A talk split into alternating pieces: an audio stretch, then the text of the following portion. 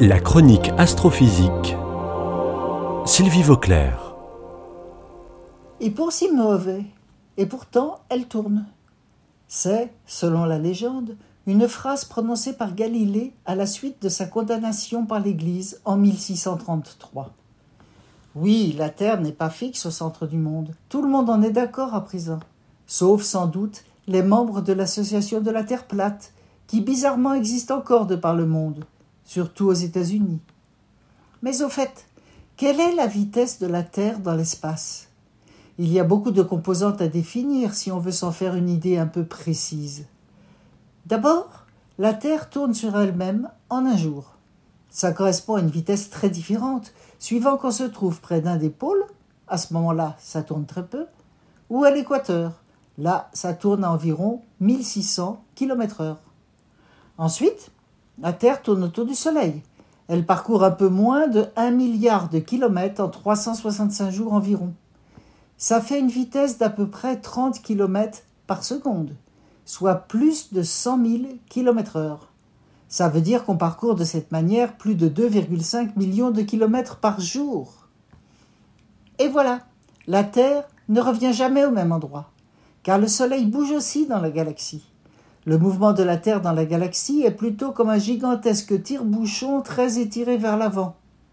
Le Soleil bouge par rapport aux étoiles les plus proches, et l'ensemble tourne autour du centre galactique. Depuis leur naissance, le Soleil et la Terre ont fait ainsi environ vingt fois le tour de la galaxie, ce qui signifie des vitesses entre 200 et 250 km par seconde. Vous me suivez?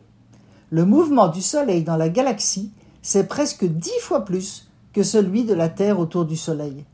On parcourt donc une vingtaine de millions de kilomètres par jour dans la galaxie. Il reste à savoir que notre galaxie se déplace elle aussi globalement dans l'univers. D'abord, elle se rapproche de la galaxie d'Andromède à environ 112 km par seconde, soit 400 000 km heure. Les deux galaxies vont fusionner dans 4 milliards d'années environ et toutes les galaxies qui nous entourent foncent en direction de l'amas de galaxies de la Vierge, le tout à travers un grand continent galactique que nous appelons l'Aniakea. Allez, ça suffit comme ça.